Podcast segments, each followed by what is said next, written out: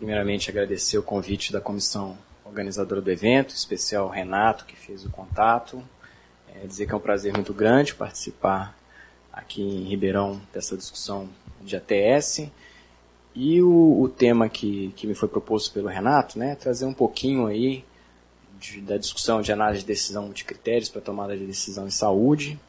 É, eu já inicio dizendo que aparentemente um tema emergente aí na pesquisa de ATS, mas análise de decisão multicritério é algo antigo, né? Em outras áreas fora do campo da saúde, as áreas de engenharia de produção, de pesquisa operacional, a DMC é um, é um tema que vem de uma certa data, mas que recentemente tem tido algumas novas roupagens em saúde, talvez até pelo interesse da ATS nesse tipo de metodologia. Né?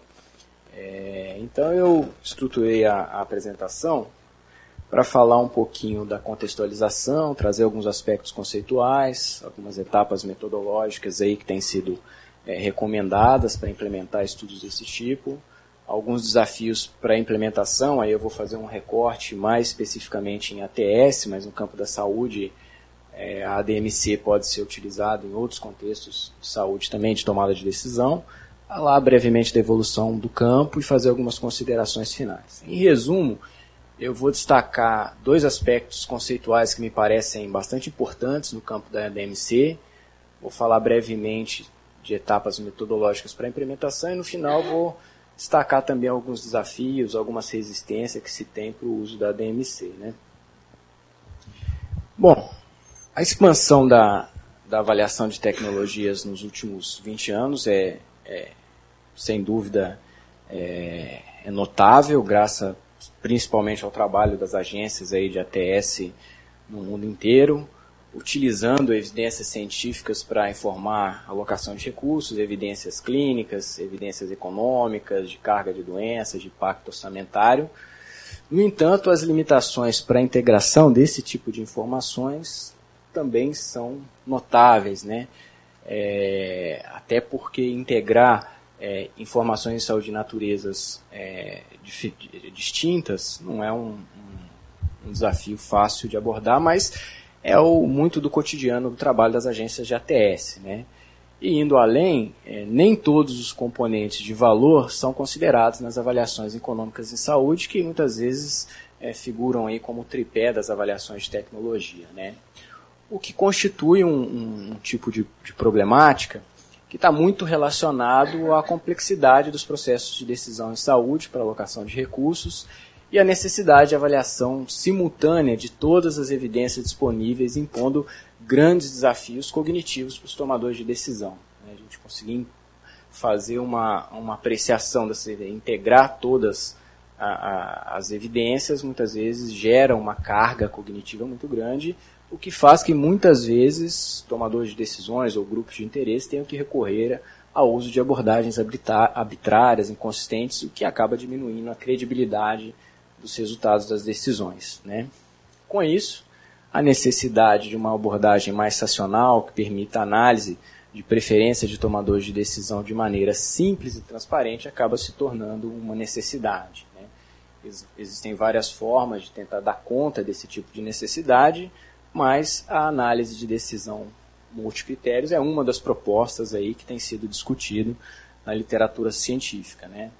A ADMC ela é uma metodologia para avaliar alternativas com base em critérios individuais, muitas vezes conflitantes, e combiná-los de uma maneira geral. Uma outra definição, diríamos que é um termo genérico para descrever uma coleção de abordagens formais que procuram levar em conta vários critérios de modo explícito para ajudar indivíduos e grupos a explorar decisões. Né? De uma maneira geral, a gente poderia entender como uma abordagem estruturada e, ao mesmo tempo, um conjunto de técnicas utilizadas para apoiar tomadas de decisão em grupos deliberativos. Né? Ou seja, estamos diante de, um, de uma abordagem que se utiliza de múltiplos critérios, ou seja, uma abordagem holística, e ao mesmo tempo da participação de múltiplas partes interessadas, de múltiplos stakeholders, ou seja, um processo participativo. Né? É, e aí entra o primeiro aspecto conceitual que o André, né, André ressaltou bastante na, na, apresentação dele, que é a questão do valor em saúde. Né? É, valor em saúde é uma conceituação difícil, muito variável, com definições diversas, com perspectivas várias. Né? A gente pode entender, por exemplo, de um ponto de vista econômico, valor como aquilo que alguém está realmente disposto a pagar ou renunciar para obter algo, né? muito relacionado à noção de custo de oportunidade. De um ponto de vista mais gerencial, a gente poderia dizer que valor é uma meta compartilhada, que consiga unir interesses de atividades de grupos de interesse para melhorar o desempenho. Já de um ponto de vista mais ético, talvez valor é algo que, se realizado, tem o potencial de tornar o mundo melhor ou pior, se tudo mais permanecer inalterado. E para lidar com esse tipo de, de, conceituação tão variável, uma estratégia que tem se utilizado pelas agências é produzir construtos de valor. Né? É construtos com base em determinados componentes que são pactuados e, e validados para que se possa construir a partir daí uma métrica capaz de mensurar valor. Né? É, nesse trabalho, é, os autores levantam alguns dos critérios de valor utilizados pelas principais agências de avaliação de tecnologia, algumas delas na Europa, né? E a gente percebe bem que alguns critérios de valor, por exemplo, ah, critérios terapêuticos, critérios de segurança, eles são mais homogeneamente considerados por diferentes agências. Já critérios, por exemplo, de inovação, critérios mais socioeconômicos, já existe uma variação grande entre os países, entre agências, de como elas consideram esses valores, né? o que, em parte, justifica até porque algumas tecnologias são incorporadas em determinados países e em outros não. Né? De uma forma geral, o que se tem recomendado já do ponto de vista de se estruturar estudos, implementação de estudos em ADMC, é que os autores ou as instituições envolvidas sejam explícitas em relação aos critérios considerados. Né? Isso aqui é uma proposta de uma árvore de valor, que é uma forma de estruturar, explicitar esses critérios, né? é baseado um pouco naquilo que consta na Política Nacional de Gestão de Tecnologia e Saúde do Brasil, né? algo que a Conitec se baseia. Né? A gente teria um valor global que seria construído a partir de critérios e subcritérios, né? critérios de custos, como por exemplo, custos monetários, impacto orçamentário, critérios de custos não monetários, como impacto ambiental, impacto social, impacto ético, critérios de riscos, no caso a segurança, e critérios de benefícios, eficácia, efetividade, eficiência, em termos de custo-efetividade e custo-utilidade. Né? É, um outro aspecto conceitual que eu acho que é importante mencionar é que no, no campo da DMC, na estruturação metodológica desses estudos, a diferenciação entre assessment e appraisal é, é muito importante. Né? Muitas vezes essas duas atividades avaliativas, muitas vezes em contextos clínicos, elas são feitas simultaneamente, é, mas em ADMC é muito importante ter essa diferenciação, né? até para entender a contribuição desse tipo de metodologia. Né? Assessment seria aquele tipo de avaliação que se interessa mais diretamente com a evidência científica, né? a avaliação da evidência da literatura científica em termos da sua magnitude, magnitude dos efeitos das intervenções e também da confiança, confiabilidade que a gente pode depositar nesses estudos a partir da qualidade da evidência, né? tanto clínica quanto econômica. Portanto, uma atividade avaliativa mais técnico-científica, vamos dizer assim, um exercício talvez até mais acadêmico, né? Diferentemente da noção de appraisal, né, que implica a avaliação de preferências de decisores ou de stakeholders né, em relação às evidências disponíveis e apresentadas através dos acessos. Né. Aqui já um processo mais sociopolítico que leva a uma recomendação, a uma tomada de decisão. Né. Então, de uma maneira geral, o appraisal, que acaba interessando mais a análise de decisão multicritérios, ele tem um aspecto de julgamento científico, claro, existe um julgamento de valor científico da evidência disponível com base nessas evidências, o que muitas vezes é feito na, na, na elaboração de recomendações de protocolos clínicos, diretrizes é, diagnósticas, como bem colocado pelo Arthur. Né? Mas existe um outro aspecto de julgamento de valor social, né, com base, muitas vezes, em critérios adicionais. Né? Talvez aí a grande contribuição da análise de decisão multicritérios é justamente estruturar a forma como se dá esses julgamentos de valor social. Né? Modelar esse julgamento de valor social, torná-lo explícito da forma mais simples possível. Né?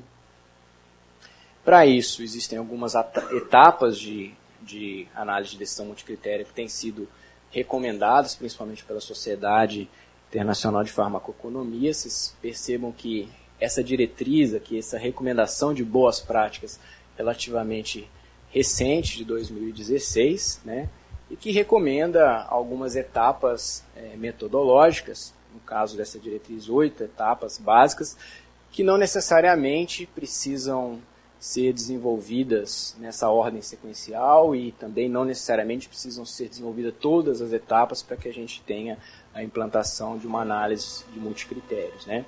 Mas, resumidamente, é, num processo metodológico desses, o primeiro passo é definir bem o problema de decisão, o escopo da análise, o objetivo da avaliação, as tecnologias consideradas e os tomadores de decisão e partes interessadas no processo avaliativo. Segundo, selecionar e estruturar os critérios, os critérios relevantes para avaliação. Aqui, uma árvore de valor bem construída torna bastante explícito esses critérios de relevância. Um terceiro passo, que é mensurar o desempenho das tecnologias em avaliação, muitas vezes isso é feito com base em revisão da literatura científica, as revisões sistemáticas é, contribuem bastante nessa etapa. Uma quarta etapa, atribuir scores às alternativas. Aqui inicia mais diretamente o processo de valoração social feito pelos, pelas partes interessadas, né, em que se tenta, de certa forma, extrair as preferências desses tomadores de decisão pelas variações de magnitude do desempenho das tecnologias. Né. Uma quinta etapa, atribuir pesos aos critérios, ou seja, a importância relativa dos critérios na visão e na preferência desses é, interessados, grupos de interesse ou tomadores de decisão. Numa sexta etapa, calcular os scores agregados. Aqui a gente consegue é, sintetizar o valor ou o conjunto de valores e chegar num valor global para cada uma das tecnologias em avaliação. Numa sétima etapa, lidar com as incertezas, muitas vezes através de análise de sensibilidade, análise de robustez dos modelos, né? E por último, numa oitava etapa, interpretar e relatar os resultados, muitas vezes discutir com as partes interessadas, os tomadores de decisão, a aplicação dos outputs, dos resultados dos modelos, nos planejamentos e ações de saúde a seguir. Né? Ou seja, todas as etapas para se chegar numa decisão informada é, com suporte de uma metodologia de ADMC numa visão geral do processo de ADMC, então nós teríamos todas essas oito etapas, que não necessariamente precisam ser construídas nessa ordem, sendo que as três primeiras etapas de objetivo do projeto, seleção de critérios e mensuração de performance, muitas vezes culminam com aquilo que se costuma chamar de matriz de performance da tecnologia, né? E muitos autores acabam é, classificando as análises de decisão multicritério que cumprem essas três primeiras etapas como análises de decisão multicritério parcial. Né? Então nós teríamos as ADMCs parciais e as ADMCs completas. Né? É notório também que muitas agências de ATS, por exemplo o NICE, é, rotineiramente, para seus processos avaliativos, acabam cumprindo essas três primeiras etapas de avaliação para apresentar de modo comparativo as tecnologias em avaliação mesmo no Brasil, na Conitec, nós poderíamos considerar que, em alguma medida, uma análise de decisão multicritérios parcial acaba sendo é, desenvolvida. Né? Então, sumarizando o processo, a DMC é alguma coisa metodológica que tem a ver com critérios, pesos e uso na tomada de decisão. Né? critérios implicando selecionar os critérios que são relevantes para os tomadores de decisão, decidir como cada um deles deve ser medido e valorado, pesos em termos de decidir como as permutas entre os critérios serão tratadas e determinar o peso relativo a ser atribuído a cada critério.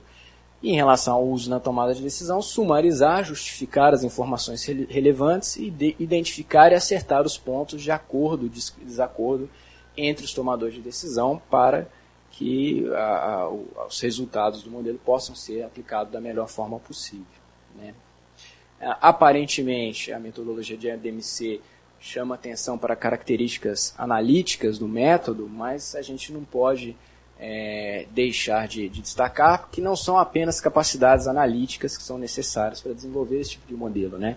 Capacidade, por exemplo, de facilitação de grupos de tomada de decisão são muito importantes. Né? Aqui é um artigo que descreve, por exemplo, formatos de conferências de decisão, especificamente em contextos de análise de decisão multicritério. Né? Então, existe toda uma recomendação também de como é, construir processos deliberativos a partir desse tipo de metodologia.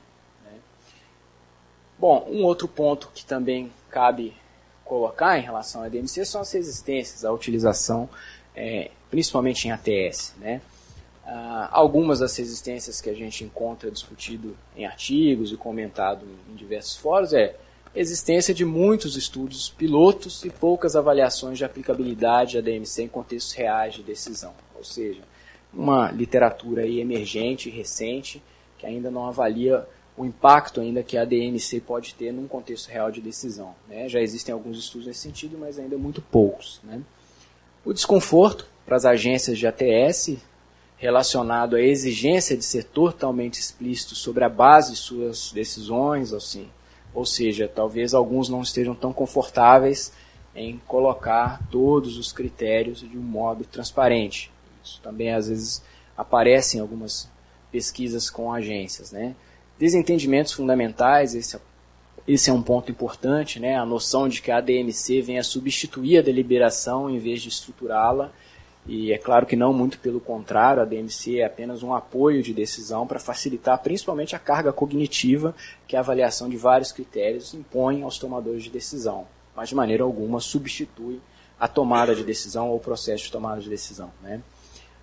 Uma outra resistência é uma resistência mais paradigmática, né, porque as análises de custo-efetividade constituem um paradigma prático e bem aceito, mas implantado e conhecido, né, o que pode causar algum desconforto também, na medida que incorporar uma, uma, uma nova metodologia de abordagem pode, de certa forma, é, romper um pouco com o que já está estabelecido em anos de processo avaliativo, né? e desafios metodológicos importantes para trabalhar especificamente em relação ao uso da DMC em ATS. Né? Em relação a essa resistência, eu vou colocar alguns desafios aqui que me parecem mais é, significativos. Né? Primeiro, em relação à relação da análise de decisão multicritério com o paradigma de eficiência aí, baseado em custo-efetividade, que norteia o trabalho de muitas agências. Né?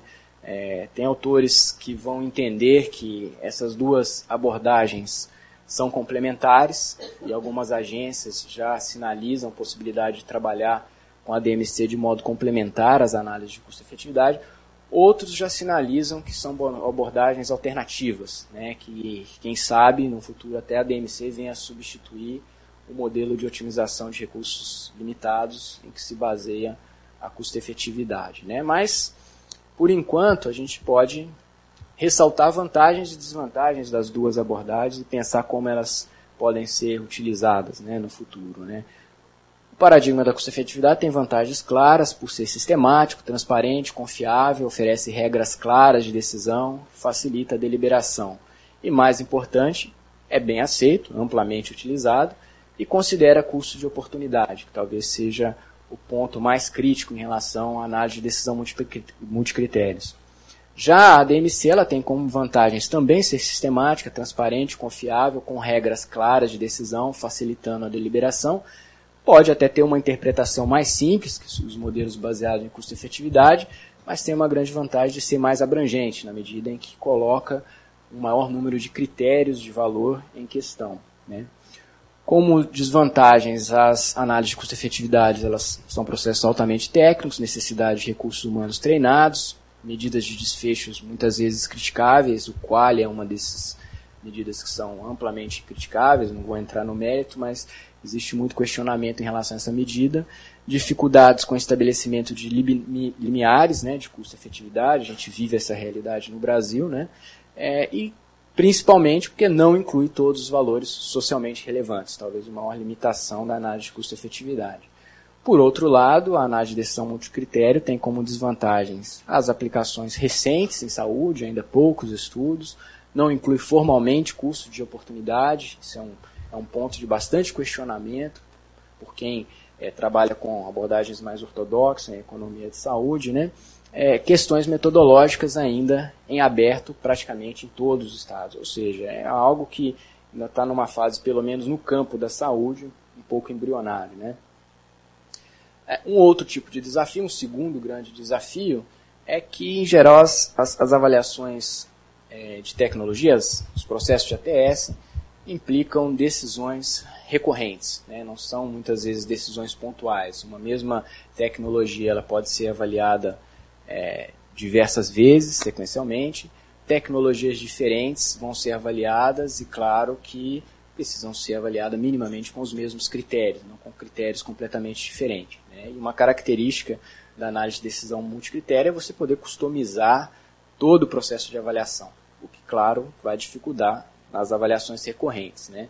E nesse sentido, nos últimos anos, principalmente de 2014 para cá, tem aparecido aí na discussão de valor em saúde a, os quadros de valor, né, que têm sido propostos por sociedades científicas, associações no mundo inteiro, na oncologia mesmo, a associação, a Sociedade Americana de Oncologia produziu o seu quadro de valor terapêutico, a, a Sociedade Europeia de Oncologia também produziu aí uma proposta de quadro de valor terapêutico, né? É muito interessante porque são quadros fixos de critérios que podem ser utilizados em contextos e situações diferentes, né? Mas também muito criticáveis porque muitos de, muitas dessas propostas se baseiam em tomadas de decisão clínica, né? São é, tentativas de auxiliar o tomador de decisão clínico a selecionar drogas, a a criar uma perspectiva de decisão compartilhada com pacientes e que às vezes podem ser insuficientes para informar decisões em âmbitos mais macro, né, como a ATS. Então, é uma limitação, mas é um horizonte de discussão e, e, mostra o quanto que essa discussão de valor em saúde tem permeado diferentes atores aí do setor saúde. Né. E o terceiro e último desafio, que talvez seja o maior, né, atualmente, que são as questões metodológicas. Né? Esse desafio já começa quando a gente vai, vai apreciar um panorama das metodologias de ADMC e a gente se depara com uma enormidade, né? inúmeras metodologias muito diferentes entre si, com nenhuma padronização entre elas, e a gente tem dificuldade até de selecionar a metodologia mais adequada para o estudo. Então essa já é uma dificuldade metodológica de saída. Né? mas tem sido ressaltado bastante também algumas dificuldades em relação a preferências a serem consideradas. Né? Que stakeholders vão participar é, desses processos, né? desde um nível mais é, social até um nível mais especializado no contexto da decisão. E muitas vezes essas decisões são arbitrárias, não existe uma orientação muito clara em, em relação à participação de stakeholders como fazer a combinação de preferências de diferentes stakeholders num, num, num contexto de conferência de decisão, também é uma dificuldade. Nós vamos é, produzir consensos, vamos fazer votação entre os stakeholders, nós vamos fazer é, utilizar medidas de tendências centrais, métodos de minimização, maximização, como é que vão ser agregadas essas preferências em decisões coletivas, também é uma outra dificuldade metodológica requisitos de disponibilidade de evidências científicas. Né? Você imagina que, você pode imaginar que para alimentar uma, uma, revisão sistemática de um estudo de intervenção, de um estudo clínico, a gente já tem um trabalho exaustivo. Quando a gente vai para uma avaliação econômica que vai se alimentar um modelo de análise de decisão, a gente já tem critérios de, de efetividade, critérios de custo, muita é, informação e muita evidência precisa ser levantada. Agora imaginem para levantar é, e alimentar um modelo em que a gente tem 9, 10 parâmetros de valor diferente que a gente precisa mapear aí na literatura a melhor evidência disponível em cada um desses parâmetros, considerando que alguns parâmetros, alguns critérios como equidade, impacto ético, a dificuldade pode ser muito maior. Então, é, esse é um ponto ainda aberto, né? o quanto de evidência a gente realmente precisa mapear, como selecionar a melhor evidência em cada um desses critérios, de modo que não torne o processo trabalhoso, ou é tão trabalhoso ao ponto de se tornar exequível no, no, no cotidiano da prática de ATS. Né? Outro, outro aspecto é a consistência dos resultados. Muitos vão criticar os modelos de análise de decisão multicritério por não terem uma base teórica muito bem sustentada na teoria da decisão, como o paradigma da custo-efetividade, do custo-benefício. Isso também é algo em haver, tem muita gente produzindo teoria em torno desses modelos, mas ainda muito em aberto essa questão. Né? E por último, como considerar custo de oportunidades. A gente está falando em eficiência, e esse é um modelo que, tá, que tenta trabalhar a eficiência na alocação de recursos. Esse é um ponto que ainda está em discussão. Se incorpora custo no modelo, não se incorpora, vai se utilizar algum tipo de limiar, de uma espécie de valor mais amplo do que o quali ou do que um ICER, alguma coisa assim, isso também está em discussão. Né? Bom, e para finalizar, é dizer que apesar de todas essas dificuldades, todas essas resistências, parece que tem crescido o número de publicações em análise de decisão multicritério. Né? Muitos estudos, principalmente aí nos últimos 10 anos. Né? É, a análise bibliométrica tem mostrado que alguns dos critérios que têm sido mais utilizados envolvem impactos em saúde, tamanho das populações consideradas no escopo dos projetos, gravidade de doença, custo e custo-efetividade, também um pouco da questão de implementação, de logística também. Né? É, algumas áreas em saúde que têm sido mais privilegiadas aí com a análise de decisão de critério, a área clínica, claramente, em estudos de diagnósticos e tratamento, análise de decisão multicritério é muito utilizada para tomada de decisão compartilhada, em métodos de diagnóstico, tem muito estudo clínico com isso. Né? Mas as áreas mais ligadas à, à gestão em saúde, à saúde pública, como por exemplo a ATS, é, priorização, automação, também tem uma, uma, uma, boa representação aí no conjunto de estudos aí mapeados por essa revisão. Né? É, como eu disse, uma metodologia não muito recente, né? mas que em vários países do mundo, no campo da saúde, a gente já consegue mapear estudos de análise de decisão multicritério.